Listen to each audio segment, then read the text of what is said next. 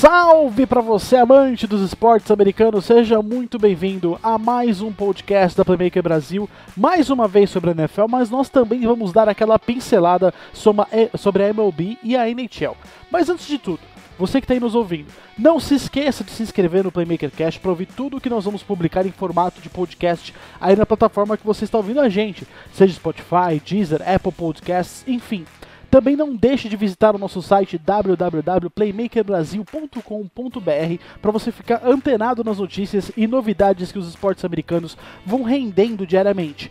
Fora isso, você também tem o nosso Instagram para você seguir e fazer parte da promoção que nós estamos sorteando a camisa do Gronkowski, é, do, do, do, New England Patriots. E você quer saber como participar? Vai lá e segue a gente, que você vai ficar por dentro de tudo. Lá é arroba Playmaker Brasil.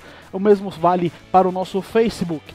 Enfim, nossos recados estão dados inicialmente, mas vamos partir para a nossa mesa redonda. Além de mim, Jefferson Castanheira, também temos ele, o nosso poeta da madrugada, o Machado de Assis dos esportes americanos, Marcos Cone.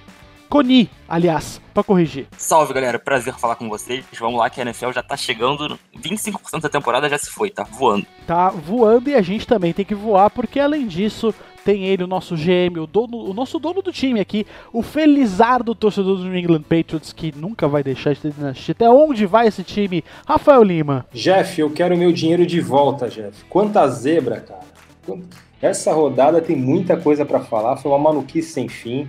Na Liga Picking eu tô uma porcaria, embora no, no nosso fantasy interno até que foi bem, mas realmente tem muita coisa para falar ainda tem beisebol, ainda tem hockey, hoje o programa tá bom. Vamos que vamos. Pra terminar a nossa mesa redonda, nós temos o nosso amado, malvado favorito, o padroeiro imortal da seita de Garópolo, Newton Sérgio. Fala galera, é isso aí, todo mundo que tá ouvindo o nosso podcast. É, um quarto da NFL já se foi. É inacreditável. Setembro demora para chegar mas passa muito rápido. Mas vamos lá, vamos, não vamos nos deter neste, nesse negativismo que o tempo corre rápido demais. O tempo corre muito rápido, mas vamos é, falar bastante. Vamos tentar segurá-lo. O tempo passa, mas a Sapucaí é grande. E sim, meus amigos, nossa mesa está completa e hoje nós estamos muito recheados, suculentos e saborosos de muito conteúdo para você, nosso ouvinte. Mas para isso, não negue as aparências, não disfarce as evidências. Afinal, para que viver mentindo se você não pode enganar seu coração? Eu sei que você vai ficar pra gente. Shut up and sit down. you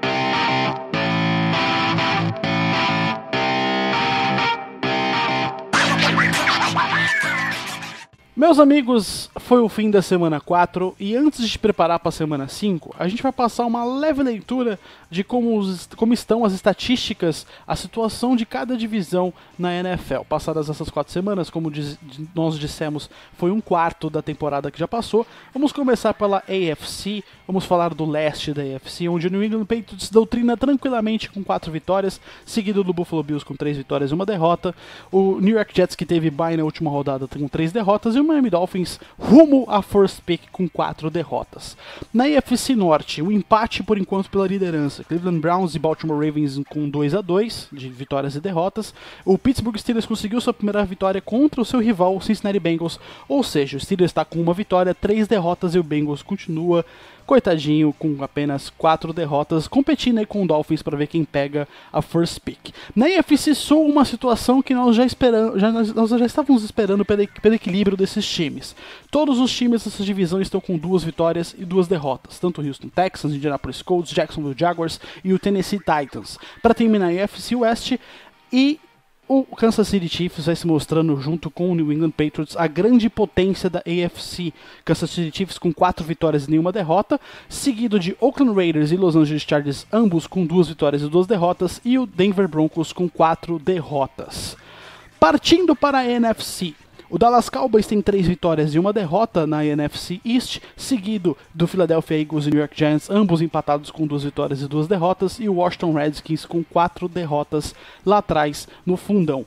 NFC Norte, o Green Bay Packers infelizmente acabou perdendo graças a, a um grande desempenho do Philadelphia Eagles no, no, Thursday Night Football e está com três vitórias e uma derrota seguido do Chicago Bears com o mesmo resultado, com o mesmo estatística nesse momento, com também três vitórias e uma derrota. O Detroit Lions com duas vitórias, uma derrota e um empate e o Minnesota Vikings em último na divisão com duas vitórias e duas derrotas. Passando pela NFC Sul, o New Orleans Saints vem com três vitórias e uma derrota, seguido de Tampa Bay Buccaneers e Carolina Panthers, ambos com duas vitórias e duas derrotas, o Atlanta Falcons com uma vitória e três derrotas. E para terminar, a NFC West vem com o líder São Francisco 49ers com três vitórias, inclusive o 49ers teve a bye week nessa semana 4, seguido de Seattle Seahawks e Los Angeles Rams, que perdeu para o Tampa Bay Buccaneers nessa rodada de maneira acachapante, eu diria, 3 a 1 para cada um deles, com três vitórias e uma derrota, tanto o Seahawks quanto o Rams, e o Arizona Cardinals rumo também a tentar a última pick, a primeira pick, perdão, com três, com três derrotas e um empate que foi o que eles acabaram empatando na primeira semana, se não me engano, com o Detroit Lions. Passado esse pano geral, meu querido Marcão, quais foram os destaques para você da semana 4 que nós acabamos de presenciar? Fala, Jeff. A gente abriu essa semana, quinta-feira, com aquele jogo, bom jogo, né? Packers e Eagles, e meu destaque negativo já vai para o Matt LeFleur, técnico dos Packers, no play call, na chamada das jogadas que ele fez na reta final da partida. É, os Packers tiveram cinco jogadas no final do quarto período, na linha de uma jarda, e cinco jogadas seguidas de passe. Uma coisa que não dá para entender, né? O time precisava de uma jarda para no final para empatar o jogo, chamou quatro passes seguidos. Eu não entendo muito bem qual é essa estratégia, né? Você, eu sei que você tem o Aaron Rodgers, que é o, um dos melhores quarterbacks da liga, tem o Jimmy Graham, que é um bom alvo na, na red zone, mas mesmo assim é uma coisa complicada de entender, né? Se bobear os torcedores do Packers, daqui a pouco já vão ficar com, com saudades do Mike McCarthy. que brigou com todo mundo lá, né, com Aaron Rodgers, que não, não obedecia as jogadas que ele chamava. Vamos ver se, se o Matt LeFleur consegue melhorar isso para as próximas semanas. E eu queria destacar positivamente o trabalho da defesa dos Bills, que apesar da derrota, anulou Tom Brady, né? Tom Brady teve, pra gente ter uma ideia, o pior rating nos últimos 13 anos da carreira dele. É, o rating dele foi 46, né, aquela notinha que o quarterback recebe, né, que vai de 0 a 158.3, ele tirou 46 nessa nota. Então, para a gente ter uma ideia de como essa defesa do, dos Bills é forte, deu várias chances para o ataque ganhar o jogo. O problema é que os Bills não estavam com tinham quarterback nesse jogo, né? Mas a defesa mostrou que consegue sim segurar uns ataques que a gente estava considerando um dos melhores da liga a 16 pontos só. Então, acho que é que é uma coisa para a gente ficar de olho também. E contigo, Rafa, para você quais foram os destaques dessa semana 4? Cara, eu vou falar alguns destaques. É, vamos começar. O Saints, a defesa do Saints para mim é um grande destaque, porque quando o Drew Brees se machucou, estava todo mundo fazendo contas, pensando até em wild card, e o time ganhou os, dos seis jogos que o Drew Brees vai ficar fora, ele ganhou os dois mais difíceis. Foram os do Seahawks e dos Cowboys. E os Cowboys, que estavam com um super ataque, não conseguiram se movimentar. Assim. A defesa do Saints muito agressiva, é, pressionava demais o Dak Prescott. Foi uma partida excelente da defesa. O Bridgewater não foi bem, mas também o, o time, a defesa conseguiu se impor de tal maneira que ele acabou não passando batida até a partida meia boca que ele fez. É, em relação a outro destaque que é espetacular é o time do Tampa Bay Buccaneers. É um time completamente imprevisível. É um time que tem o, Godwin que é, é um deus vencedor. Desculpa o trocadilho, mas o que esse cara jogou foi algo absurdo, assim. Mike Evans também, sensacional. Enfim, é... Winston vai ganhar o nosso prêmio Manning, então, para ver aquele montanha-russa que a gente sempre falou dele, ele ganhou já o prêmio Ryan Leaf, no, o selo Ryan Leaf numa rodada, e agora ele ganhou o prêmio Manning. Em quatro rodadas ele já tem o prêmio de melhor e de pior quarterback em duas delas, enfim. Então esse é o Buccaneers, e conseguiu fazer 55 pontos, numa super defesa de Marcus Peters, de Aaron Donald, enfim, e meter 55 pontos, o recorde da franquia realmente foi espantoso. E, e, os Bucks vão jogar agora contra os Saints, vai ser um outro jogão, assim, tá divertido de ver os Bucks. Tudo pode acontecer. E para finalizar, o, o, meu último destaque vai para o Denver Broncos. É um destaque negativo. É um time, parece que é um time sem alma, assim, é um time que tem uma dupla de pass rushers fantástica, o resto da defesa não funciona como a gente imaginava. Enfrentou uma equipe também cheia de problemas, que é o Jacksonville Jaguars, só que não conseguiu parar o jogo corrido do Fournette. Quando precisou, o Gardner Minshew brilhou também. Enfim, enquanto os Broncos são um destaque muito negativo, os Jaguars estão mostrando que existe vida pós Nick Foles. E com você, Newton, para você, quais são os destaques da semana 4? É, Jeff, Rafa, Marcos, eu vou aproveitar a deixa do Rafa para falar é, do meu destaque positivo, do que eu gostei dessa rodada, os quarterbacks é, que foram draftados é, em, em, em, é, alto, né, em, rounds intermediários, brilhando, né, levando seus times à vitória. Tivemos o Gardner Mitchell e seu bigode lascivo que está tomando a liga de assalto, o que eu estou recebendo de vendo de meme na internet sobre Garner Minshew, aquela, aquele visual dele anos 80, anos 70, sei lá, e está entregando em campo, né? Eu estava vendo hoje uns números sobre ele, taxa de, de acerto, é, não, não comete turnovers, acerta passes, ele, e, e, tá, e ninguém dava nada pelo Jacksonville, e o Jacksonville ganhando jogos difíceis, como foi esse em Denver. Tivemos o Kyle Allen ganhando o segundo jogo é, consecutivo, quer dizer, o Carolina Panthers ganhando em Houston, uma batalha defensiva, mas ele jogou com calma, com tranquilidade, entregando, é, mantendo o, o, Carolina Panthers numa divisão equilibradíssima, né? Quando Cameron Newton se machucou, todo mundo imaginou, pronto, Carolina Panthers já era, o mundo acabou e Kyle Allen tá entregando. E te, tivemos é, no Monday Night Football o Mason Rudolph, que apesar de protegido pelo esquema, o, o Pittsburgh Steelers mais correu com a bola, é, o, o, James Conner teve um, um e Jalen Simmons tiveram bons desempenhos é, do jogo terrestre. O Cincinnati Bengals também é um bêbado, né, um verdadeiro bêbado, como o, o Edmar colocou na resenha dele. Mas o, o Mason Rudolph é, jogou bem, é, acertou passes interessantes é, e manteve o time dele e uma, uma, vitória que salvou a temporada do Pittsburgh, né? Se o Pittsburgh fosse aí para 0 e 4, acho que acabou, teria, vamos dizer que acaba a temporada. O meu destaque negativo, é, eu queria saber o que está acontecendo com o Atlanta Falcons. Esse é um time que não para de me derrubar no piquen.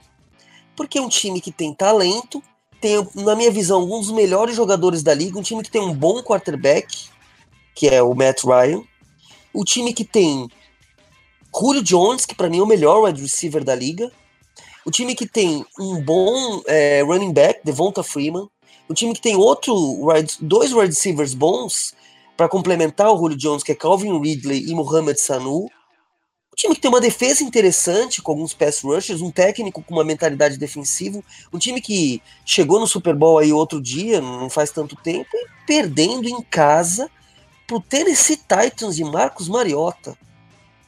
É, tá de muito difícil de entender o que está acontecendo em Atlanta, porque time que eu acho que esse é o último ano do Dan Quinn é, lá no comando do time, porque é um time que rodada após rodada é um vexame, e, e 24 a 10. O time que é, é, um field goal e um touchdown tá muito esquisito.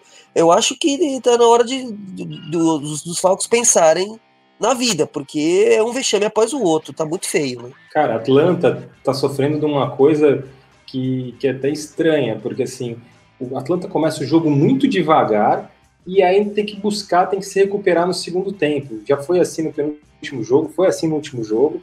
Enfim, o time parece que entra desligadão, assim, é esquisito isso. A sensação é. que dá às vezes é que, o, que, os Falcons não se recuperaram até hoje daquela virada no Super Bowl, né? Parece que o time bateu a depressão depois daquilo ali de ter entregado a vitória. Exatamente. E até hoje não. É, eu acho que e é muito talento. Acho que não tem como a gente não olhar pro técnico, porque você olha, não vai, não vai jogar fora o Matt Ryan. O Matt Ryan já provou, já foi MVP da liga. Quer dizer, já provou que joga. O Julio Jones, não precisa nem falar do Julio Jones. Eu acho que não deve ter uma alma na face da terra que não fale que não vai querer o Julio Jones no seu time. É, o, o, é, o, é um jogador que domina um jogo, ele é capaz de dominar um jogo. E então eu acho que é, é um time que tem que passar por uma reavaliação, reavaliação urgente. E assim, quando todo mundo achava e é um time que eu digo que está em apuros, porque, é, como o, o, é, o, New Orleans Saints, como foi falado agora há pouco, um time que sem o Drew Brees já ganhou dois jogos seguidos, Carolina Panthers sem o, sem o Cameron Newton, já, quer dizer, a divisão tá andando, é, a banda tá passando e o Atlanta Falcons tá ficando, né? Com o seu time. Cara, Tampa Bay ganhou dois jogos, cara. Tampa pois Bay é. ganhou Rams, cara. Pois fora é. de casa. Inclusive, olha, sobre, olha, inclusive sobre o Rams, eu queria muito falar sobre Meu destaque negativo, inclusive, pro Jared Goff, né, meus amigos? É, tudo bem, a gente já passou do Super Bowl, onde para mim ele foi o pior desempenho de um quarterback da história de um Super Bowl no, agora nesse último onde os Patriots venceram por 13 a 7, se não me engano, não lembro mais o placar. Ele quer esquecer desse jogo inclusive. Mas assim, o Jared Goff tomou umas decisões péssimas no jogo, péssimas. Ele, cara, ele foi hora... muito bipolar, cara. Nossa, ele passou de 500 jardas lançadas Aí lançou para dois touchdowns, e puta, se você olha só essa parte, você fala, nossa, ele foi maravilhoso. Ele teve três interceptações, vai entender. As três interceptações deles foram ridículas. Uma delas, ele foi pra sideline no lado esquerdo, ele foi tentar um passe no lado direito, no extremo, no contracorpo, muito bem marcado, sem qualquer objetividade, um passe alto, lento, devagar, um pato morto, horroroso. Meu Deus, Jared Goff, que que é isso? Então, assim, Cara, a gente tem... Jogo, a situação do Goff é também fazer 68 passes numa partida, né? Isso é uma coisa meio bizarra. Loucura, né? 68 passes, o Todd Gurley correu com a bola cinco vezes. Mas por que, é. que não joga com Gurley? Não dá pra entender um negócio desse também. Sendo que. É, eles querem esconder isso, mas ele tá. Eles querem. Eles vão. Eles, assim como eles fizeram ano passado, eles vão fazer esse ano. Eles vão esconder. Ele tem tendinite. Quem, quem tem tendinite, quem já sofreu com inflamação, sabe que você não cura nunca ainda mais no joelho. Então o, o, o Sean McVay ele vai falar. Eu, ano passado, lembra que ele falava: não, não tem nenhum problema, não tem nenhum problema. Aí no Super Bowl deram a bola para ele acho que 5, 6 vezes. Então isso porque não tinha problema, né?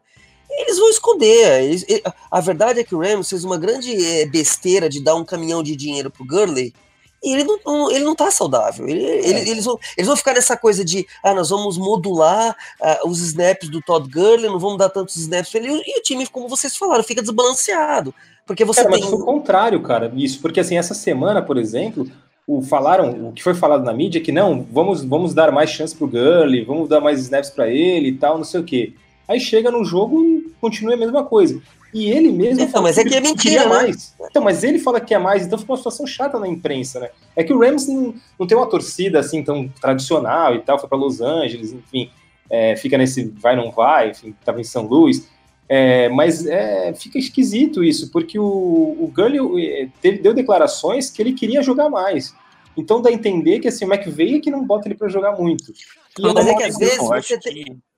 Pode falar, Nilton. Você tem que proteger o jogo. Às vezes você tem que, desculpa, Marcos, você tem que proteger o jogador dele mesmo, né? Porque o Todd Gurley, é, a gente às vezes esquece que são, pessoas, são, são jogadores jovens, ele não tem 30 anos, e, e, é muito difícil lidar com tendinite. E às vezes o próprio médico do time tá falando ali pro McVeigh: olha, não adianta, se você botar esse cara para correr 20, 25 vezes, vai chegar na metade da temporada, ele tá estourado. Se, vai chegar em playoff, como provavelmente o Rams vai chegar em playoff, que é, isso, isso é um problema dos times também, que tem sucesso, é, é, sucesso com frequência. Os times jogam, não jogam 16 jogos, jogam 17, 18, 19 uma Sim. temporada, outra temporada, outra temporada. Isso vai deixando o jogador cada vez mais desgastado. E o jogador que tem tendinite, ele tem que ser modulado os snaps dele, né? E, e, e sem um jogo corrido, na minha visão, só para concluir, Jared Goff, ele não é tudo isso que a gente acha que ele é, ah, ou que muita gente acha que ele é. Então, sem um jogo corrido, ele fica um quarterback de normal para baixo, né? Eu concordo com o Newton. Acho que o, que o Jared Goff foi muito superestimado pelo esquema ofensivo genial do, do Sean McVay. E em relação ao, ao Todd Gurley, eu também tenho essa, essa sensação de que ele já há muito tempo não tá saudável, né? Estranho. No, no, Super Bowl mesmo, ele correu com a bola 9, 10 vezes, quase não participou do jogo. Na partida anterior, acho que foi na semifinal de conferência contra os Cowboys também, quem correu com a bola pro, pelo Rams foi o CJ Anderson. Então o Todd Gurley quase não entrou em campo também. Então já há algum tempo ele tá, tá sendo afastado, assim, aos poucos, né? Cara, é, só, pra, só uma coisa rápida que eu não falei. É, a gente tem o prêmio Manning, o prêmio Leaf e tal, que eu adiantei, que, é, que vai ser o Winston, o prêmio Manning e tal.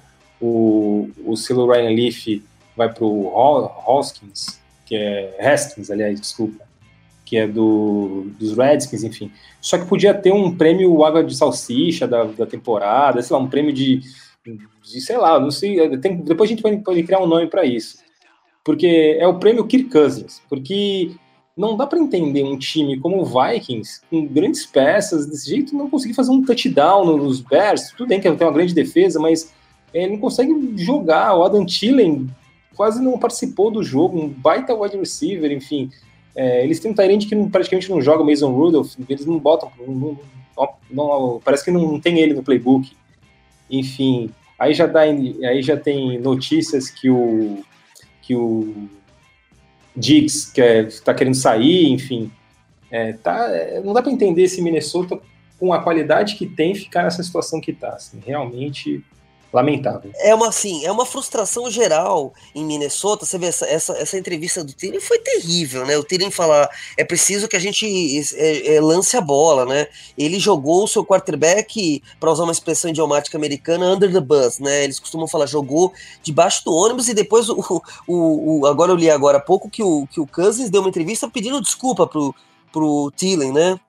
Falando, é, realmente, eu devia ter acertado. A gente, é, eu acho que, que o Minnesota é outro time que deve estar tá batendo a cabeça na parede, porque eles deram um caminhão de dinheiro garantido por Kirk Cousins.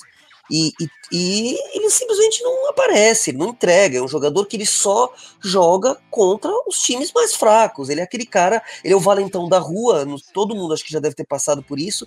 Aquele, o valentão que só bate no fraquinho, né?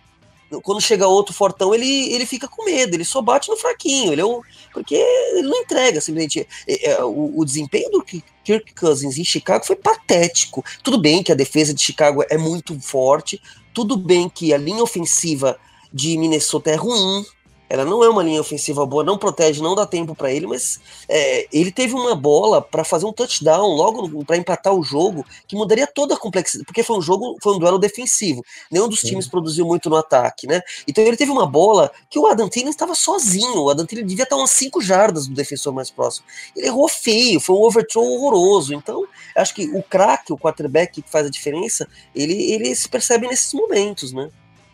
E só para completar para nós aqui os destaques, eu queria levantar uma coisinha aqui e enaltecer o Cleveland Browns. O Cleveland Browns conseguiu pela primeira vez desde 1994 duas vitórias seguidas fora de casa. E dessa vez, não só Baker Mayfield fez uma partida até que boa, com 20 passos completados de 30 para 342 jardas, um touchdown e uma interceptação, como também a defesa dos Browns funcionou muito bem, é, sacando o Lamar Jackson por quatro vezes, interceptando o Lamar Jackson por duas vezes vezes, não permitindo que as jogadas dos Ravens se propagassem durante muito tempo, inclusive a média de jardas avançadas por é, por jogada do, do, do, Baltimore Ravens foi bem menor que a, do, que a do próprio Cleveland Browns.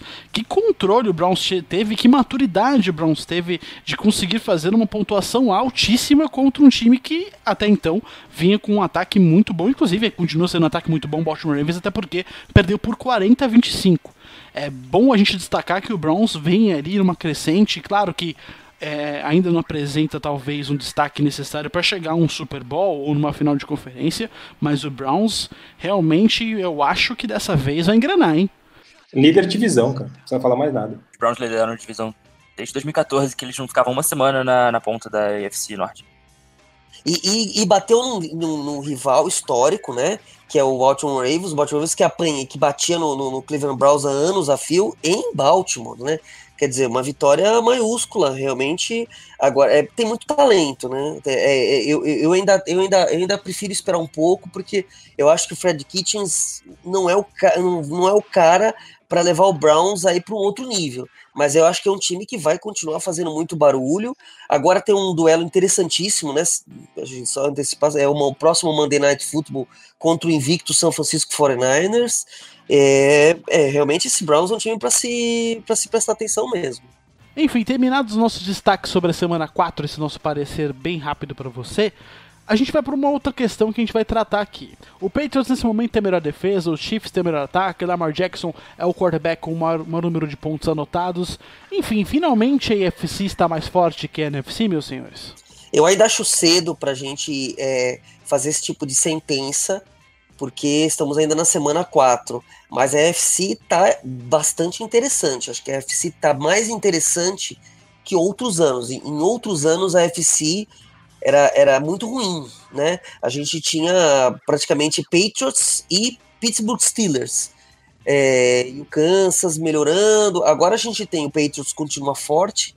É, Kansas City, como ano passado, forte. A gente tem o Cleveland é, nessa crescente, como nós acabamos de falar. O Baltimore Ravens, apesar dessa derrota, continua sendo um time muito forte. O Los Angeles Chargers é um time que que é, é, é interessante, e, e, Houston Texans, Indianapolis Colts, eu acho que a FC está bem equilibrada, eu acho que esse, esse vai ser um ano que, eu ainda continuo achando que as forças, a elite da FC são realmente é, Patriots e Kansas City Chiefs, mas eu acho que a, a, partir daí é um balaio de gato aí que vai ser difícil de definir até, até dezembro. Cara, os Patriots, realmente, assim, todo ano os Patriots, Steelers, é, Denver Broncos há pouco tempo, Colts há pouco tempo também, enfim. É, normalmente a NFC tinha duas, duas, três equipes e o restante era bem mais fraco do que a NFC. Esse ano, o que aparece sim, tem duas equipes fora de série, que são as duas melhores da liga, na minha opinião, Kansas e Patriots. Só que tem outras equipes que vão dar dificuldade para essas equipes na, na pós-temporada. E o que isso significa? É, muita gente fala que assim os Patriots enfrentavam várias molezinhas, chegavam no Super Bowl muito mais inteiros do que o pega para capar que é a NFC. Eu acho que dessa vez os times vão chegar em igualdade, porque é, tem times fortes na NFC finalmente, assim, que eu acredito que os seis classificados sejam fortes. E, e na NFC, que, que estão um nível abaixo desses dois, do, do Kansas e do New England, mas tem também seis, sete equipes que, que podem brigar. Então eu acredito que esse ano vai ser um ano bem equilibrado. Assim. Eu acho que eu não acho que a IFC é melhor. Eu acho que tem dois times que são melhores, mas eu acho que vai ser bem equilibrado. Esse ano a gente vai ter um, uma liga bem interessante lá para as últimas semanas, semana 14, 15, assim vai ser bem pegado. Eu coloco a IFC um pouco acima justamente por esses dois times, por Chiefs e Patriots, que para mim são os dois melhores da liga, e são os times é, é, a conferência mais completa, né? Os Chiefs têm o melhor ataque, tem um ataque que é uma máquina de pontos, com uma Holmes e Andy Reid desenhando as jogadas lá. E uma Holmes é um cara que sabe ganhar, né? Nesse último jogo contra os Lions, por mais que ele não tenha jogado tão bem como de costume. O time foi lá de novo, conseguiu, conseguiu se sair bem. E do outro lado, os Patriots que agora estão com uma fórmula diferente, né? A gente até pode discutir aqui daqui a pouco se o Tom Brady de 2019 de repente não é o Peyton Manning de 2015 que é carregado pela defesa. Acho que carregado não é, é um pouco exagerado a gente falar, porque o cara ainda ainda tem gasolina no tanque, mas não é mais o, aquela máquina que era até pouco tempo atrás, e mesmo assim os Patriots, com a defesa carregando, conseguem de novo chegar invicto já na semana 4, e acho que é por isso que eu coloco a IFC um pouquinho acima da, da Conferência Nacional hoje. Cara, eu vou até mais longe, eu vou dizer que os Patriots são invictos após a semana 5, porque eles vão enfrentar os Redskins, então vocês podem fazer o que for, assim, tipo, pode botar o Steedham lá em vez do, do Brady, que a defesa vai fazer dois touchdowns e vai ganhar o jogo. Mas é. Pode colocar que... o Julian Edelman, né? Julian Edelman como quarterback. É verdade, já foi. Já, já lançou, já é. foi quarterback, que é esse jogo ele vence, né? Exatamente. E eu acho que essa comparação do Peyton Manning com o Brady, com o Brady, eu acho que tem, tem a ver, cara, tem coisa aí, porque realmente ele não é mais o mesmo cara. É, a diferença é que a linha ofensiva dos Patriots ainda é muito boa, então dá tempo para ele. E, e, a defesa consegue recuperar a bola muito rapidamente, então ele tem muita chance, ele tem chance para errar. Mas com certeza, se você comprar o Brady de hoje com o Brady que ganhou o Super Bowl, por exemplo, contra o Seattle Seahawks, é um jogador muito inferior é, a esse. Então eu, é, eu, até acho que assim, se os Patriots vencerem o anel esse ano, que tem condições para isso, mesmo com o Brady em descendência, eu acho que, que ele deveria parar. Se eu sou ele, eu paro. Vou ter mais anéis que todos os outros times da NFL juntos. É, juntos não, do, do, que todos os outros times da NFL, sozinho. Então acho que é a hora de parar. Sete é um número cabalístico, acho que seria perfeito para ele. Falando agora dos nossos queridos running backs. Nessa semana, Melvin Gordon retornou, avisou que está de volta nos Los Angeles Chargers. E agora, quem deve ser o titular desse time? Ele ou Austin Eckler? E além disso, o Dia anunciou que vai voltar. Ele cairia bem em algum time com pretensões de título, meus amigos? Essa, essa volta do Melvin Gordon, do, do holdout, a greve mais imbecil de todos os tempos, né? Ele ficou fora perdeu dinheiro, ficou fora, é, prejudicou o time dele e não ganhou aumento nenhum. Né? Quer dizer, não adiantou para nada essa greve, porque ele, ele tem que jogar para esse, esse, esse, esse ano ser cumprido do contrato dele e ano que vem ele, ele virar um free agent. Então foi uma greve que não adiantou nada. Desde que ela começou, todo mundo sabia que não ia dar em nada e mesmo assim ele fez a greve, né? Cara, greve de sindicalista ruim, né, cara? O cara fica lá e tal, é, fica um mês fazendo besteira e depois volta e ainda ganha desconto no salário. Foi muito, exato, foi muito mal orientado, né? Ele, ele, se, ele pode ter se, se inspirado no Le'Veon Bell, mas a situação foi totalmente diferente, né? O Le'Veon Bell ele ficou um, o ano todo sem jogar, ele queria é, preservar o corpo dele, e aí também no final das contas conseguiu a mesma coisa que ele teria conseguido se tivesse jogado pelo Pittsburgh Steelers. Enfim, Exatamente, cara. Eu acho que o cara tem uma ervilha é... na cabeça, assim, porque essas greves assim sem propósito. É o, o, que melhor soube ameaçar foi o Zeke Elliott, mas é porque o Dallas Cowboys, qualquer um que ameaça qualquer coisa, eles dão um caminhão de dinheiro. Pega dinheiro aí. Eles dão, é, exato. É. E eu acho que é a gente ganancioso, né? A gente que viu o Jerry Maguire, aquele filme que trata bastante dos agentes, dos esportes americanos, sabe que eles, eles vivem de comissão. Então o agente fica louco para que eles consigam um salário. Uma, é, cada salário que eles fecham, o agente tem uma comissão. E, e, eu acho que eles acabam é, orientando o atleta, o atleta. O Levan Bell ainda dá para se entender. Agora o, o rapaz fica fora, volta para não ganhar nada em troca, só perdeu dinheiro é ridículo, né? Agora ele tem que ser o titular, porque ele é o melhor ali. É, o Austin Eckler foi um, um, jogador que não foi draftado por um motivo. Ele é um bom running back, ele é um bom running back número dois, mas o, o Austin Eckler já cometeu alguns fumbles, já perdeu alguns fumbles. Ele não tem a mesma efetividade do Melvin Gordon. E o Chargers tem que aproveitar o último ano que ele vai ter o Gordon, né? É o último ano que eles têm esse jogador, é um jogador de talento, é um jogador que, que ele é o, o centro desse ataque, o centro desse ataque corrido. Tira, tira a pressão do Philip Rivers que é dado alguns turnovers, às vezes força umas bolas, né? Eu acho que ele tem que ser o titular imediatamente, assim que se a, se a condição física dele for boa. Porque não adianta nada voltar e se machucar, ter uma contusão muscular. Que quando o jogador acelera a volta dele, ele pode ter uma contusão muscular, aí fica mais semanas fora, né? Mais uma burrice para a progressão dele. Pois é, quase voltou, né? É. E quase. E, e, e, e o Chargers, só para terminar, para concluir, estava ameaçando colocar nesse jogo. Chegou, ele chegou a ser incluído entre os 46. Quer dizer, você fica fora um tempo, já se prejudica, se coloca ele para jogar, aí o risco dele se machucar, é, depois o Chargers vai reclamar que é azarado com contusões, né? Eu não ficaria surpreso se nas próximas semanas é, o Melvin Gordon fosse utilizado assim de forma exagerada até, né? Porque justamente por isso o time agora sabe que ele voltou, sabe que possivelmente a última temporada dele vai querer aproveitar. Isso aconteceu muito. É, vai gastar. É, com o Levan Bell, né? Isso aconteceu também muito com o Cowboys em 2014, é, naquela temporada que era o DeMarco Murray e tinha o Dez Bryant. Os dois estavam em situação de renovar contrato, tinha que escolher um, todo mundo sabia que ia ser o Dez Bryant. E aí o Cowboys colocava o DeMarco Murray para carregar o piano de forma assim assustadora. Ele carregava a bola 30 vezes por jogo.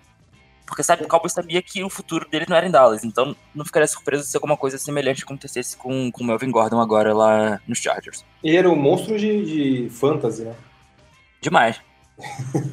é, e, agora... e, e ele acaba. É, é, é bom para ele, mas isso também seria bom para ele, porque se ele tiver um ano, se ele tiver um ano bom, algum time vai pagar bastante para ele, né? Vai dar um contrato grande para ele, não um contrato. Eu acho que todos os times viram o que o Rams fez a, a, bobagem que o Rams fez, que o Rams deu um, um, dinheiro garantido. Muito, o problema do contrato do Todd Gurley é que tem muito dinheiro garantido, é, principalmente no começo do contrato. Então o Rams já pagou um caminhão de dinheiro pro, pro Todd Gurley, agora ele tá com esse problema no joelho, tanto que não utiliza. Então os times estão pensando, tirando o Dallas Cowboys, que sempre paga para todo mundo, como você falou. O Jerry Jones é o Silvio Santos da NFL, né?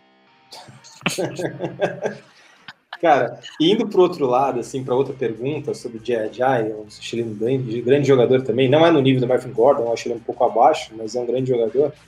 É, eu acredito que ele tem espaço em dois times, até escrevi sobre isso, cara, em dois times que, que vão brigar aí por, por playoffs.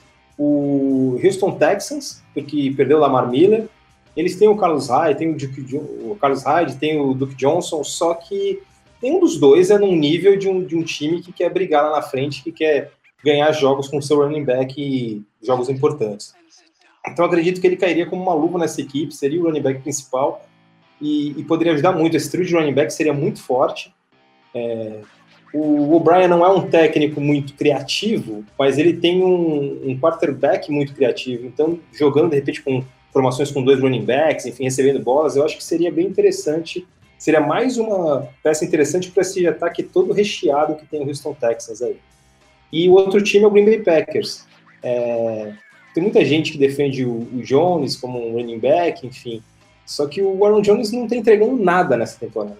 Enfim, é, e, e, nunca foi top e está mostrando que não vai ser também top. Então é o, o que acontece? Eu acho que o J.J. nessa equipe ele já entraria para ser o titular e, e, uma partida como foi aqueles perderam agora para os Eagles, talvez se tivesse um running back importante, não fariam aquela besteira de na linha de uma jarda tentar quatro vezes o passe ao invés de correr com a bola.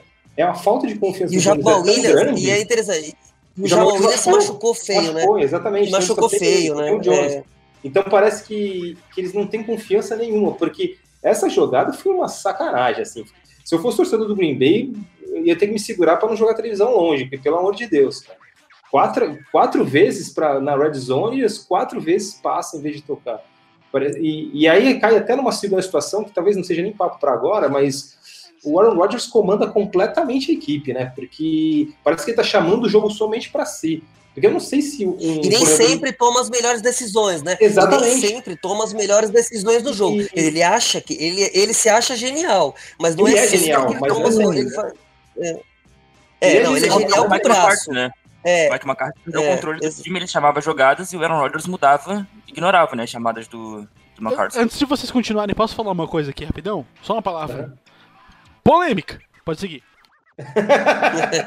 É, é, eu acho o Aaron Rodgers um gênio, é um gênio. Ele é um gênio passando a bola, só para me fazer entender. Mas é, durante esse período do Mike McCarthy, é, todo mundo, o, o, Mike McCarthy, por mais que tenha conquistado tudo que conquistou em Green Bay, ele acabou, vamos dizer assim, é, indo embora em baixa, né? E todo mundo falando mal dele, mas é exatamente o que o Marcos falou agora.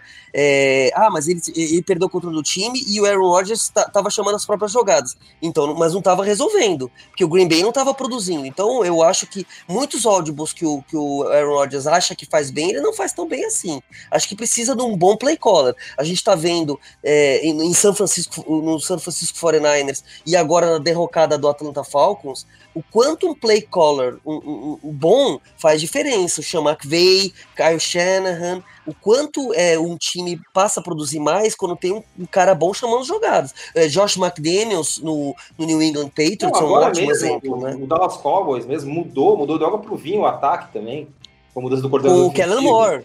Com o Kellen Moore, coordenador, né? Mesmas peças, mudança do coordenador faz uma diferença, uma diferença muito grande. Mas será que o, o Aaron Rodgers aguentaria um, um coordenador ofensivo assim diferente, tal, com outros com novos conceitos? O Aaron Rodgers, que era um cara super simpático para a liga, aos pouquinhos ele está se tornando meio que, sei lá, uma Kevin Duranzação do, do, do Aaron Rodgers está acontecendo, eu acho, porque está sendo muito é, meio chata, é, né? Eu li uma matéria bem grande sobre de, com aqueles insiders né, na off-season, é uma matéria gigantesca é, sobre, o, sobre o, o, os bastidores né, do, do, do Green Bay Packers. E, e, o que eu li ali, é claro que ela foi negada, mas uma matéria muito completa e, e com jogadores falando em on, é, jogadores que jogaram lá, dando nome. Que, pe, pe, o que se pintou nessa matéria, com wide receivers que passaram lá, é, eu, eu tô tentando lembrar, acho que foi o Greg Jennings, é, Greg Jennings que, que fala na matéria, é, o Aaron Rodgers é uma diva, é uma diva, ele é uma pessoa intragável, é uma pessoa que é um reizinho insuportável, pelo que eu li naquela matéria. Cara, o semblante e, dele a gente jogos desse campo... ano, é, no campo Exato. eu de falar, o semblante dele, assim, de olhar com, ele olha com um olhar de desprezo para um cara que droga. Arrogância. Exatamente, ou quando ele, é, quando ele é sacado, ele olha para o linha ofensiva de uma maneira assim que você olha e fala, pô, é, eu, eu mesmo, um cara que sempre simpatizei com o Aaron Rodgers, tá, um cara que faz comercial de TV, é divertido, mas ultimamente, assim, ao longo do tempo, eu já tô começando a pegar um pouquinho de birra dele, e até comparei ele com o Kevin Durant por causa disso, que era um cara que o Oklahoma era aclamado, e, e ele, quando foi pro Golden State Warriors e tal, falando um pouquinho de basquete, é, ele começou a dar declarações ruins, uma atrás da outra, uma atrás da outra, briga com o Westbrook e tal, e hoje em dia é o jogador mais odiado da NBA. Eu não sei se o Rodgers está indo por esse caminho, né? Eu tenho sentido muito isso. Eu acho que cada vez menos eu vejo o Aaron Rodgers como um líder dentro de campo. Parece que. Sim, é, essa matéria foi sobre isso. Essa matéria faz que fala, essa matéria falava, Marcos, que ele é uma liderança negativa porque ele é ressentido. Esse termo é muito forte, né? A gente fala assim, nossa, ele é ressentido, porque ele é aquele cara que. É, o, o que, que é o líder bom? O líder bom ele é vocal, né? Ele lidera, ele, ele conduz as pessoas. O Aaron Rodgers não, ele, ele vai guardando para ele o que ele não gosta, fica só de cara feia. Foi o que o Rafa falou. Não, ele faz umas caras, ele, e aquela arrogância, ele vai guardando, vai guardando, vai guardando, daqui a pouco. E, e, e por outro lado, com os receivers novos, ele queima, é, em treinos ele, ele desprezava Hulk wide receiver que fazia rotas ruins, etc. Eu também é, eu, eu, eu, eu, compartilho dessa visão do Rafa. Eu também tinha muita simpatia pelo Aaron Rodgers e eu já acho que ele tá com uma atitude é, muito arrogante de, de tomar conta do time, né? Só que a gente tem que lembrar que o, há muitos anos que o Green Bay, esse time que ele tá tomando conta, não tem sucesso, né? Eu lembro que em 2016 teve aquela história do Run the Table, né, que o Packers começou mal. Eu acho que foi a última vez que eu, que eu me lembro de um Aaron Rodgers líder, assim. Ele chegou na coletiva, falou que confiava no time, que o time podia run the table, ganhar todos os jogos e chegar na pós-temporada. Foi isso que aconteceu, né? Mas depois daquilo, de fato, parece que tem se tornado um cara cada vez mais egocêntrico, menos líder, menos jogando para a equipe, sempre com cara de desprezo. Nessa época, cara, era um cara que a gente tinha um pouco de dó quando ele se machucava, porque ele se machucava muito e até, se, até hoje até se machuca muito, enfim. Só que aí tu tinha aquela dó, pô, um cara brilhante, talvez seja o maior talento nato da NFL, provavelmente deve ser até agora, mas enfim, então a gente tinha um pouco de, de, de dó, né, um pouco de, pô, coitado, o cara que podia muito mais. Só que agora esse coitado já tá mudando. E, e agora ele tem a faca que ele Foi tem a faca e o queijo na mão, só para terminar. Ele tem a faca e o queijo na mão para fazer uma grande temporada, porque essa defesa do Mike Patton é maravilhosa, né? O Mike Patton montou uma defesa do, é, ótima, o Green Packers está voando na defesa, e, e eu acho que o, o, Green Packers tem. O Green Bay Packers tem muita chance de ir longe nessa temporada. Onde ele estava é... no Cleveland Browns que, que não mostrou isso, né? Às vezes é porque. É, porque... É, né? é o Cleveland, é. e ele foi head coach, né? E eu sim, acho sim, que o Mike Patton é, é, o exemplo de, de, de, de, cara que nunca vai ser um. um talvez seja, infelizmente, o, o, o, você comentou no começo do, do podcast, é o, talvez seja o exemplo do Vic Fangio. Né? Tem caras que são ótimos coordenadores, mas nunca vão ser bons head coaches. É, o, o Mike Patton é um exemplo, ele foi um, um técnico horroroso no Cleveland Browns, mas é, ele está montando ano a ano defesas, defesas ótimas em Green Bay. Cara, é a gente passou... para ser técnico, né, não é só entender de estratégia, né? Ter um perfil. O cara tem que ter um perfil mais motivacional também, um perfil um pouco mais de liderança que nem todo mundo tem, né? Isso me lembra muito o Wade Phillips, né? Que é um coordenador de defesa brilhante, uma das melhores mentes defensivas da liga, que como técnico também era um desastre, né? O cara não conseguia motivar os jogadores. Cara, a gente passou direto nessa chinquene aí, até falando que o Jeff gosta de corrida e tal. E, e, a ideia do G.I.J. foi, foi por causa do caramba que a gente tem meio do Aaron Rodgers. Vocês acham que o G.I.J. pode aparecer em algum time aí? Acho que tem um Giants pra gente é, ficar de olho, né? Sem o Saquon Barkley, que vai ficar de fora por uns bons jogos. Não sei se, de repente... O, o Goldman, que entrou no lugar do Saquon Barkley, tá jogando bem. Mas eu acho que, que, Mas eu acho que eu não ficaria, eu não ficaria surpreso, não, se o se o J.J. fosse pra lá, até porque ele é um cara mais experiente, um cara se que. Se eu fosse o GM do Dolphins, eu chegava e falava, J.J., seguinte, eu te dou tanto para você curtir esse ano em Miami, se preparar fisicamente, tá bonitinho. É, faz unha francesinha, porra, faz uma escova de chocolate, fica tranquilo, curte uma praia, ano que vem a gente conversa. A, a oportunidade do Dolphins de trazer um bom running back é essa, cara. Verdade. O Kenyon Drake é bom, né? É que ele não tá querendo ficar mais porque não aguenta mais. É, o Kenyon Drake não vai ficar no Dolphins. Eu, eu entendo ele, não nem julgo ele. Mas falando do Dolphins, galera, vamos já para passar para os times que ainda não venceram nessa temporada: os Dolphins, o New York Jets, o Denver Broncos, o Cincinnati Bengals, o Washington Redskins e o Arizona Cardinals. Para vocês, quem deve perder ou se é que vai perder essa virgindade de vitórias mais tarde? Eu acho que alguns times aí já bateram na, na trave. É, por exemplo, o Denver Broncos está virgem de vitórias, mas é, é, é foram duas derrotas. É, as, as, derrotas têm sido bem apertadas, o Denver Broncos, né? Inclusive a derrota para Chicago, é, um fio de gol no final, e teve uma falta que foi marcada contra Denver, que foi um absurdo, um roughing the passer que mudou a complexidade do jogo. Eu acho que o Denver vai. O Denver já tem um jogo agora contra o Chargers que esse é o tipo do jogo que o Chargers continua, costuma entregar. Né? Eu acho, eu não ficaria surpreso se, se o Denver já é, vencesse, do, vencesse esse jogo contra o Chargers, porque, porque é um, o Denver tem talento, né? É um time que, que eh, tem uma defesa forte. Tudo bem que agora perdeu o Bradley Chubb, né? Isso foi uma coisa muito muito ruim, né? Perder um jogador como o Bradley Chubb. Mas a gente tem um Von Miller. É, eu, eu que, que segura, tem uma defesa bem montada. O problema também é que o Flaco é aquilo, né?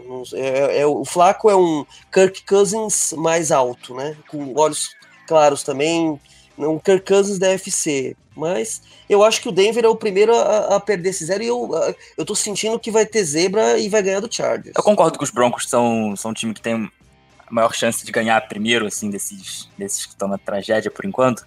Queria destacar um jogo que a gente vai ter é, daqui a duas semanas, na verdade, com Dolphins e Redskins, que eu acho que é o jogo da, jogo da miséria. E para mim, pro Redskins, esse jogo é fundamental. Porque o Redskins semana que vem devem perder, né? Pegam o Patriots, estão embalados, com uma defesa voando, eu acho que não vai, não vai dar certo. Mas esse jogo dos Redskins contra os Dolphins é importante até pro, pro Jay Gruden, né? O Jay Gruden, para mim, é um cara que já perdeu completamente o controle sobre a, sobre a franquia. Ele nitidamente não queria colocar o Dwayne Haskins para jogar, sabia, falou durante a semana inteira que o quarterback ia continuar sendo Case Keenum. Deu um quarto de jogo, ele foi lá, voltou atrás, colocou o Haskins totalmente despreparado, entrou. Deu até pena do cara, né? Ele entrou num buraco ali sem ter, sem ter condição de estar jogando. Então, eu acho que se Isso mostra desespero do técnico, né? Isso mostra que ele tá com medo né? de perder o emprego, né? Se prepara e desespero porque não quer perder o emprego, né? E, mas vai perder, né? O Jay Gruden não tem mais, não tem mais saída, ele não consegue Sim, ter controle mais sobre cair, a né? né? O primeiro cair, e eu não ficaria surpreso se ele caísse depois desse jogo contra, contra os Dolphins. Eu acho que é o jogo que, se ele perder esse jogo, para mim ele não, não dura até a semana 7 da, da temporada. Eu acho que é o jogo que, que pode definir o futuro do Jay Gruden. Cara, é, voltando na, na pergunta, eu acho que o Cincinnati Bengals vai ser o primeiro a sair do zero, porque vai jogar contra os Cardinals em casa, e os Cardinals são outro time que está no zero, e assim, eu acho que, que os Bengals têm, têm obrigação de vencer esse jogo. Se, se não ganhar esse jogo também, corre sério risco de, de terminar zerado a, a, temporada. Incrível como o Bengals mudou completamente de uns 3, 4 anos para cá, né? Era um time que durante a temporada regular sempre era dominante, chegou a ter temporada invicta jogando em casa, era uma potência Sim. jogando lá em Cincinnati. Tinha sempre uma defesa agressiva, tinha um dos melhores defensive tackles da liga, né? O Dino Atkins tinha o AJ Green voando no ataque. E essas peças foram, foram se perdendo e o time agora hoje é uma, uma piada, né? Exatamente. E eu vou falar é, uma coisa para vocês. Né? É muito fraco a linha ofensiva, né? Perdeu, perdeu dois jogadores-chave, Cordy Glenn e, e, e, e, o primeiro pique é um teco que eu esqueci o nome que também se machucou. O time tá com uma linha ofensiva é, praticamente reserva, né? Então, e o Andy Dalton é um quarterback que não tem mobilidade, perdeu o AJ Green, que é um, o, o, principal jogador da franquia. O time tá muito desfalcado, né? Um técnico novo, como o Zach Taylor, é muito azar ele, ele, ele, ele ter tantos desfalques, né? É, é, triste o que tá acontecendo. Cincinnati também tá com azar danado, né? Parece que Cara, os Bengals cansaram de perder nos playoffs e agora não querem nem chegar, né? Bizarro. é verdade, que chegar é. dia. É, cara, tem um raciocínio para falar aqui que eu acho que assim. É, eu acho que podiam combinar os Dolphins, os Jets e, o, e os Redskins. Eles podiam combinar, já que os três vão se enfrentar, de cada um ganhar uma, já decide antes, para não terminar 0-16. Eu acho que dá para fazer, se, se, se, combinar, tudo dá certo. É, e aí, o time que eu acho que corre sério risco de terminar aí sem vitória, mas não 0-16, 0-15, são os Cardinals. E eu vou dizer por quê. Porque a tabela dos Cardinals é bem difícil, cara. Eles têm esse jogo aí contra os, contra os Bengals, que é um jogo até fácil, assim, mais fácil, aliás, do que outros. Só que é só pedreira, cara. Eles pegam da, da Conferência Americana, eles vão pegar os Steelers, que é um time ganhável, mas o favorito é o Steelers, vão pegar o, os Browns e vão pegar o, os Ravens. Então, provavelmente vão perder esses jogos. A conferência deles é fortíssima. Hoje é a conferência mais forte da NFL. São Francisco só tem vitórias, Seattle tem três vitórias, Rams tem três vitórias. E a situação dos Cardinals é bem complicada. Talvez seja um time aí que vai brigar pela essa pick 1. E o que todo mundo falava lá atrás, que, que a pick 1 era dos Dolphins e ninguém tasca, Cara, não sei não. Se bobear, os Dolphins ainda treinam com uma pick 5 aí, que tem muito time aí que bem forte com essa pick 1 aí. Não é barbar os Dolphins, não. Foram, foram outros times que aconteceu isso também, né? Mesma coisa, parecido com, com os Bengals, né? Até duas temporadas atrás era uma um time forte, né? Chegou. Bruce Arians era um, era um time massa do Bruce Arians. É, então, com o Carson Palmer jogando Carson bem, Palmer, é. voando, defesa agressiva, o David Johnson correndo com a bola, mas também, quando saiu o Carson Palmer, o time também desmoronou, né? Desmoronou, mas eu tenho uma. Eu torço muito para que eles não terminem sem vitórias, porque os, os, o Fitzgerald terminar a carreira dele desse jeito vai ser muito triste, porque é um cara que é um monstro. É, o, Larry, o, o próprio Larry Fitzgerald é maior que o Arizona Cardinals, né? Sem dúvida. Gente, só, só, só para passar uma informação, é, John, é o nome do tackle, né, do que se machucou, é Jonah Williams. É Jonah Williams, que esse foi, ele foi selecionado no primeiro round pelo Cincinnati Bengals e se machucou antes de poder jogar. Então, é, é uma, é, eu, mas eu ainda acho que é, é um azar. Eu, eu, eu, eu, eu, continuo achando que o maior candidato é o Arizona Cardinals, a, a, o, me desculpa, o Miami Dolphins a ficar zerado, porque é o que ele quer, né? O time tá fazendo esforço para isso. Então, quando você faz esforço, você consegue, né? Pra, é mais fácil você fazer esforço para perder do que para ganhar, né? Cara, mas decisão... quando eles jogaram contra os Chargers e como eles jogaram contra os Cowboys, deu até um alento, assim, porque não foi aquele jogo medíocre que eles fizeram as duas primeiras rodadas, foi um jogo até. Eles são mais fracos, perderam, mas não sei, cara, contra os Jets ou contra é, os os Redskins, enfim, talvez eles ainda tenham uma chance sim de ganhar um jogo. A decisão, um pouco disso, vai ser os Dolphins enfrentando um desses candidatos a first pick, que é o Cincinnati Bengals. Os Bengals vão até Miami enfrentar os Dolphins na semana 16. E se não der um grande empate nesse jogo aí, que promete ser sensacional. Cara, é, é daquele tipo de jogos que assim, a gente não quer ver e ninguém quer pegar para fazer, né? E, e, essa temporada, ela tá sendo uma temporada de muitos jogos assim, né? É, tem uma temporada que tem times brilhantes e tem times muito ruins. Fazia tempo que não tinha uma temporada da NFL com tantos times muito ruins. Assim, a gente já teve temporadas com times ruins, mas desse jeito, a gente tá falando, a gente citou aí cinco times, cinco, seis times, sei lá, que são horrorosos, assim. E é engraçado que a gente fica esperando, imagina os torcedores que ficam esperando setembro chegar, setembro não chega, quando chega são times que não dá a mínima vontade de assistir. Realmente é triste. É, o próprio Redskins, né? é, o Redskins é um, é, é, eu que fiz, eu prestei bastante atenção para fazer a resenha do, do jogo do, do Redskins com o Giants. É um time horroroso, é um time que não, não apresenta nada e, e, e é, é, desesperador porque o time parece que os jogadores não se esforçam, parece que os jogadores. É o que o Marcos falou. O, o Gruden também aí, aí quer dizer, não quer, quer preservar o, o novato e coloca para jogar no, no, primeiro tempo. Agora já estou falando que o coach McCoy vai jogar. Tá, é desesperador. O time que já, já tá naufragando, né? Já nem começou a temporada, é, deve ser duro para o torcedor, né? O, o, torcedor do Miami já esperava isso de certa forma, né? Já esperava que a, a campanha Tank Fortua começou antes de, da temporada. Agora o Redskins, né? É uma franquia tão grande, né? Já ganhou o Super Bowl. E os Redskins é... estavam bem, né? Ano, ano, passado. Só que aí com a lesão do, do Alex Smith quebrou a perna, uma lesão bizarra. Aí o time desmoronou na temporada passada e a partir desse ano já, já começou sem, sem quarterback direito. Aí trouxe Keenum para um por um valor meio bizarro, enfim, tudo errado, né?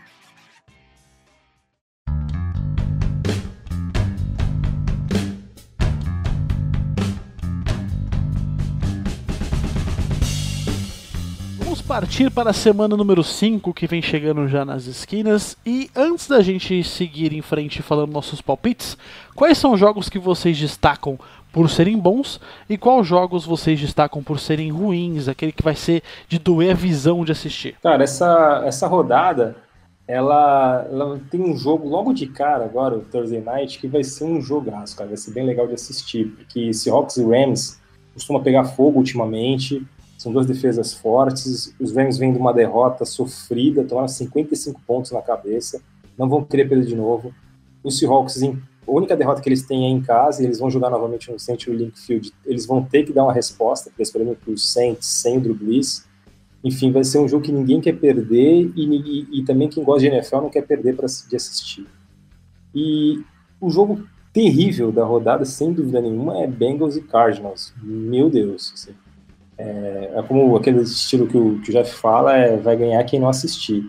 E, e só rapidamente, um jogo que também ninguém dá nada, mas que pode ser um jogo legal é Vikings e Giants, porque os Giants eles estão com duas vitórias com Jones e, e, vão enfrentar os Vikings que tem esses times de altos e baixos. Se os Giants conseguirem arrancar uma vitória no MetLife Stadium, é, vai, vai, fazer três vitórias seguidas e muda completamente o panorama da temporada do New York Giants que a gente esperava lá atrás. É, Bengals e Cardinals chamam, chamam toda a atenção, né? É difícil achar um jogo pior que esse, não só nessa semana, mas possivelmente na temporada também. Vai ser um show de horrores, certamente. É, destaque positivo, eu queria dar dois aqui. Primeiro, acho que Cowboys e Packers tem tudo para ser um bom jogo. Eram duas equipes que estavam invictas até essa última semana. Perderam. É, o jogo em Dallas é uma partida importante para as equipes tentarem dar a volta por cima. É, e outro jogo que eu acho que vai ser, vai ser legal é o Monday Night Football, né? Do Browns e 49ers. São Francisco está invicto ainda, Cleveland vem empolgando aos poucos. Vai ter agora o jogo mais difícil até, até o momento é, tentando tirar a invencibilidade do, dos 49ers. Eu acho que tem, tem tudo para ser um, um, bom jogo também do, do Monday Night Football. É, essa rodada é difícil, tem muito jogo, tem muitos jogos desequilibrados, né? Eu vou começar falando do, do, do jogo ruim, para depois terminar numa nota positiva. É New England e Washington Redskins, vai ser um jogo totalmente desequilibrado, né? Duas franquias caminhando em, em, em direções totalmente diferentes poderia ser um jogo interessante, porque jogos da NFC contra a FC, time que só se enfrenta a cada quatro anos, times que não se conhecem muito, mas esse jogo tem tudo para ser aquele jogo que ninguém vai olhar, né? Eu, eu queria destacar dois jogos. Eu acho que Kansas City, o Sunday Night, e Indianapolis Colts vai ser um jogo interessante, é, porque o Indianapolis Colts vai precisar ganhar esse jogo, né? Porque vem de uma derrota doída, né, em casa contra o Oakland Raiders, era, era favorito, e o Kansas é sempre um espetáculo. E eu também estou muito interessado, até por motivos pessoais, claro, com o Monday Night, São Francisco e Cleveland, dois times jovens, dois times é, em ascensão, e que, que vão. E, e é um jogo importante para os dois, né? Porque é um, é um jogo de afirmação eu acho que vai ter muito talento em campo, né? Tem Odell Beckham Jr., Jimmy Garoppolo, é, Baker Mayfield. Eu acho que esse jogo vai pegar fogo. Terminada a nossa parte sobre nossos destaques do que vai acontecer nessa semana 5, a gente vai para o nosso tradicional Red Zone, onde eu vou chamar cada um de vocês que estão na mesa e eu quero que vocês me falem quem vai vencer os encontros que vou passar. Vamos começar pelo Thursday Night Football, onde o Los Angeles Rams vai enfrentar o Seattle Seahawks. Meu querido Marcão, quem leva essa? Rams vão conseguir dar a volta por cima e vão ganhar no Thursday Night. Entrando no domingo, Jaguars e Panthers, meu querido Rafa. Cara, que jogo difícil, mas. Putz, jogo difícil. Panthers por jogar em casa. Patriots e Redskins, Newton. Esse eu me recuso a dar esse, esse palpite. É, é, é, contra os direitos humanos da palpite desse jogo. Mas então, já que esse jogo ficou muito balela, já aproveita e fala então sobre Bills e Titans, Newton. Jogo difícil, eu acho que vai dar Buffalo Bills. Ravens e Steelers, o clássico da divisão, meu querido Marcos.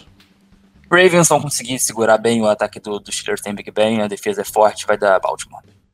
Arizona Cardinals e Cincinnati Bengals, o jogo do desespero, Rafa. Que jogão, hein? Clássico é... dos aflitos. Cincinnati Bengals tem mais qualidade de ataque, é, do que os Cardinals vão jogar em casa. Atlanta Falcons indo visitar o Houston Texans, meu querido Newton.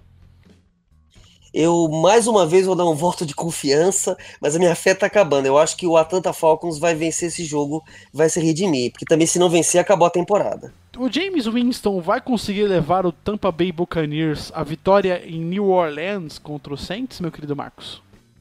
Não vai, né? Porque o James Winston é uma aqui e uma lá. Então ele ganhou a última jogando bem, vai voltar ao modo tradicional e vai, vai dar Santos. Arrisco dizer que o James Winston é o novo Mitchell Trubisky. Mas vamos lá. O Minnesota Vikings enfrentando o New York Giants, meu querido Rafa. Cara, eu vou dar um voto de confiança para os Giants, cara. O time do Minnesota é bem melhor, mas não sei, cara. Parece que ganharam duas e vão engrenar aí. Essa é a grande surpresa da, da temporada.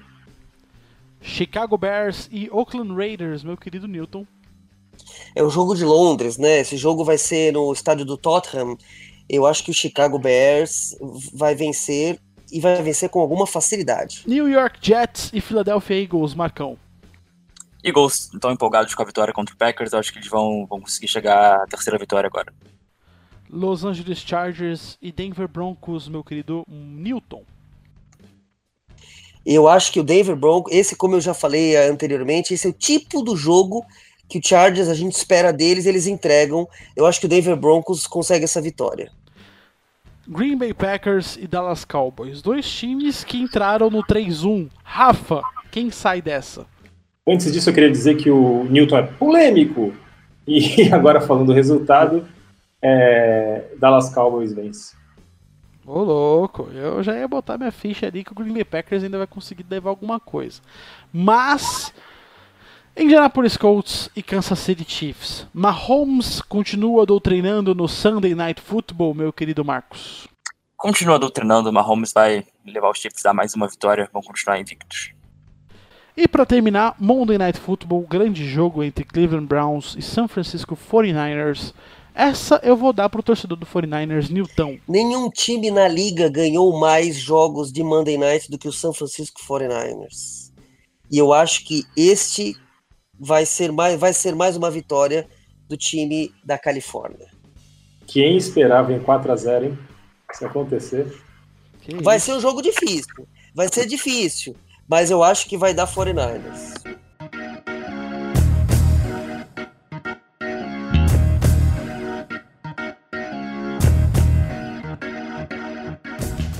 E antes da gente terminar o nosso programa, vamos dar aquela pincelada rápida, porque os playoffs da MLB começaram, a Major League Baseball está na sua pós-temporada. O que esperar dessa fase mais, digamos, êxtase da MLB? Quem são os favoritos e quem pode surpreender, meu querido Rafael Lima? Cara, primeiro de tudo eu vou dizer que eu tô triste porque os cervejeiros perderam, acabaram de perder para os Nationals, estão fora, depois de estarem vencendo por 3 a 1 perderam de 4 a 3 cara, para Washington. Washington é um time mais qualificado. O Léo, que é o nosso grande especialista, já tinha dado essa deixa que os Nationals iam vencer. E eles passaram, agora eles vão pegar os Los Angeles Dodgers né, no jogo de playoff da Conferência Nacional e aí já complica um pouco mais. O Bellinger joga muito, o Clayton Kershaw é um grande abridor, enfim, é, é, é um time que os Dodgers provavelmente vão, vão passar e vão fazer a final da conferência. Do, do outro lado da moeda, Atlanta Braves e São Luís Cardinals. Os Braves têm um time mais qualificado, na minha opinião.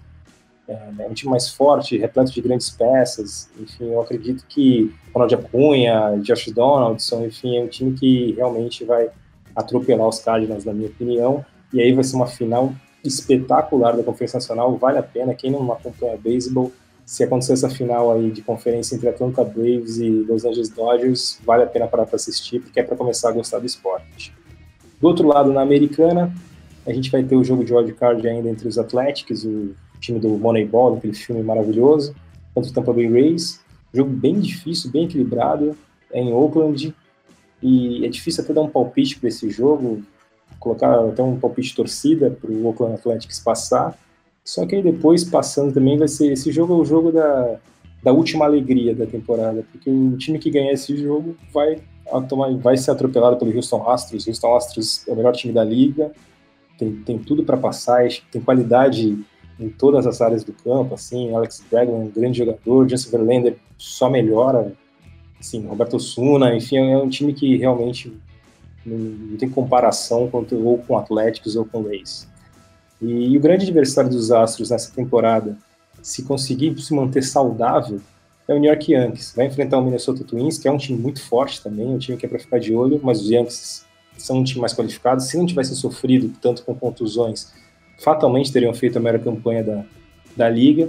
E, Yankees e Astros, assim como eu falei de Braves e Dodgers, se acontecerem essas duas finais de conferência, é de arrepiar. Para quem é fã do esporte, é para lembrar dessa temporada durante anos e anos, porque a tendência dessas duas finais é grande, e se acontecer essas duas finais, meu irmão sai de baixo. É isso que eu tenho para falar da MLB, cara. Enfim, além da MLB que está indo para os playoffs, nós vemos agora a NHL chegando com a sua nova temporada. A National Hockey League tem a temporada começando agora nesta quarta-feira, hoje, nessa data que você está ouvindo o podcast, no dia que ele foi estreado, no dia 2 de outubro de 2019. Mas para isso, para a gente se preparar um pouquinho para a NHL, essa nova temporada, para você, Rafa, quais são os destaques para a temporada que vem chegando agora, 2019-2020? Cara, eu vou falar rapidamente, assim, das, passear pelas divisões rapidamente. Na Metropolitana, cara, é, o que chama, mais chama atenção é o que mais chama atenção há anos, que é Crosby no Pittsburgh Penguins, Penguins e Ovechkin no, no Washington Capitals. Vai ano, entra ano, sai ano, os dois caras continuam jogando no topo da, da, da cadeia alimentar da, da NHL, enfim, então são duas equipes, o, o, Pittsburgh Penguins vem de uma temporada ruim, o Capitals também vem de uma temporada que a gente achava que podia disputar, a Stanley Cup novamente não disputou, acho que são dois times que saem na frente do restante da Metropolitana. Um time para ficar de olho é o New Jersey Devils, porque trouxe o Pekka Subban, que é um dos jogadores mais legais de assistir, assim, de toda a liga, Pekka Subban, ele muda, é, é aquele tipo de jogador que muda o patamar de um time, e olha que na NHL é difícil ter jogador assim, Então acho que o Devils vão evoluir bastante com a, com a, chegada dele. Tem o Carolina Hurricanes também, que ano passado já foi bem. Tem um rapaz chamado Sebastian Arro, que é sensacional. Enfim, Metropolitana vai ser equilibrado. No Atlântico é a barbada, é só saber quem vai ser primeiro, segundo e terceiro, porque Tampa Bay Lightning é a melhor equipe da liga, cheio de, de jogador bom, assim, se for citar aqui, você tá o time inteiro. Tem o melhor jogador da liga atualmente, que é o Nikita Kucherov, tem o Stankos, tem o Vasilevski, que é o melhor goleiro da liga, enfim, é uma seleção, Tampa Bay Lightning. Só que tem o Boston Bruins, que tem a melhor linha ofensiva, melhor linha de ataque da, da liga, assim, o, o trio de ataque, Pasternak, Bergeron e, e o melhor de todos eles, na minha opinião, que é o Brad Marchand, é o melhor da liga, então realmente é um time que é ficar muito de olho. E o Toronto Maple Leafs. São essas três grandes forças. O Maple Leafs também, com Matthews, com Tavares, assim, é um time que, que vai fazer uma campanha maravilhosa se não tiver contusão. Então esses três com certeza são os classificados da, da, da divisão, sem dúvida nenhuma. Do outro lado, agora falando da Conferência Oeste, a divisão central é uma divisão que é, mais, é a mais fraca, talvez, da, da liga, na minha opinião. Assim, tem o St. Blues, que é o atual campeão, que é uma equipe que ano passado foi meio que, que azarão, assim, foi passando, foi passando, o azarão e acabou campeão. É, é um time, na minha opinião, favorito da, do Oeste. Tem o Winnipeg Jets, que também é um, é um time bem forte, um time que, que deve disputar com o São Luís aí para ver quem vai ser o, o campeão da divisão. É, e além do, e além do Jets tem o Colorado Avalanche, que tem um ótimo ataque também. O Colorado Avalanche é, é, uma das equipes que, que não se reforçou, mas que ao mesmo tempo manteve peças e no ano passado é, não chegou onde a gente imaginava que ia chegar. Mas um time que tem Nathan McKinnon é, é um time que, que com certeza vai, vai voar na, na temporada, deve ser um time que vai se classificar também. E, e agora falando da divisão do Pacífico, a gente tem a divisão do, do melhor jogador da, da NHL, que é o Conor McDavid, porque o Kucherov foi o melhor jogador da temporada passada. Agora o jogador tecnicamente é o Conor McDavid, sem dúvida nenhuma. Só que ele não tem gente ao redor dele que, que consiga fazer ele chegar nos playoffs. Eu acho que essa temporada é a temporada dele conseguir chegar nos playoffs finalmente. São Sharks tem uma grande defesa, talvez seja a melhor dupla de defesa da liga inteira, que é o Brent Burns e o Eric Carlson. É um time muito forte que deve classificar também sem, sem nenhum problema. E depois outra vaga tem muito time brigando aí, Calgary Flames, Vegas Golden Knights, enfim, é uma outra vaga aí que é uma, tem uma divisão bem, bem equilibrada no Pacífico. Então fica ligado, fogo no gelo, começa hoje é, a temporada é longa, mas são jogos muito bacanas, assim, se você começar a assistir, eu tenho certeza que você vai gostar, é fácil de entender, assim, é, é o pre, prenúncio do futebol, né, fazer gol, enfim, então é, é legal de ver e, e vale a pena, os jogos são bem emocionantes, os playoffs da NFL, da NHL, desculpa, são os playoffs mais é, equilibrados e mais diferenciados de todos os esportes, na minha opinião. O, o, primeiro classificado enfrenta o oitavo e não é favorito às vezes, e, e perde. Enfim, vale, vale a pena acompanhar ali. Sim, meus amigos, além dessa nossa pincelada sobre a MLB, sobre a NHL e toda a nossa palestra sobre a NFL, olha só, a gente tá fazendo palestra de graça para você, meu querido ouvinte, brincadeira. Enfim, a gente vai ficando por aqui, meu querido ouvinte, muito obrigado pela sua audiência, pela sua paciência. Não se esqueça de se inscrever, que aqui vai ter muito podcast para você, ainda vamos começar sobre o da NBA que tá chegando finalmente, eu não aguento mais saudades da bola laranja. De todo modo, muito obrigado por você estar aqui ouvindo até aqui. E muito obrigado por Newton Sérgio ficar com a gente. Newton, obrigado, cara. Valeu, gente. Obrigado aí pela paciência e por, por nos acompanhar em mais um, mais um podcast. A NFL aí agora caminhando para a sua metade, né? Vai começar o segundo quarto. Tamo junto. Um agradecimento efusivo ao Marcos Coni é isso, galera. Abraço. A gente tá chegando naquele momento do ano em que as quatro grandes ligas coexistem, né? Esse fenômeno raro que acontece pouquinhas, durante pouco tempo no ano. Mas vamos aproveitar, né? NFL chegando agora no segundo quarto da temporada, é, reta final já da, da, da MLB, a parte legal, né? Playoffs, sempre com jogos equilibrados, jogos emocionantes. NHL começando a nova temporada e NBA também, graças a Deus, voltando para fechar esse quarteto maravilhoso. Para terminar, aquele agradecimento especial para o Rafael Lima, Cara, o, o Marcos falou tudo.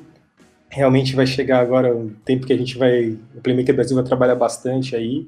Então, se você quer ficar por dentro da, das finais da MLB, entra no site, procura a gente nas redes sociais, a gente faz resenha de todos os jogos da MLB. NHL a gente faz resenha de praticamente todos os jogos, ou quase todos os jogos da NHL que está começando aí hoje. NFL, a gente tem, a gente fala muito de NFL, a gente disseca os jogos, a gente fala de, de transferências, enfim, a gente fala de tudo que, que rola no meio da NHL.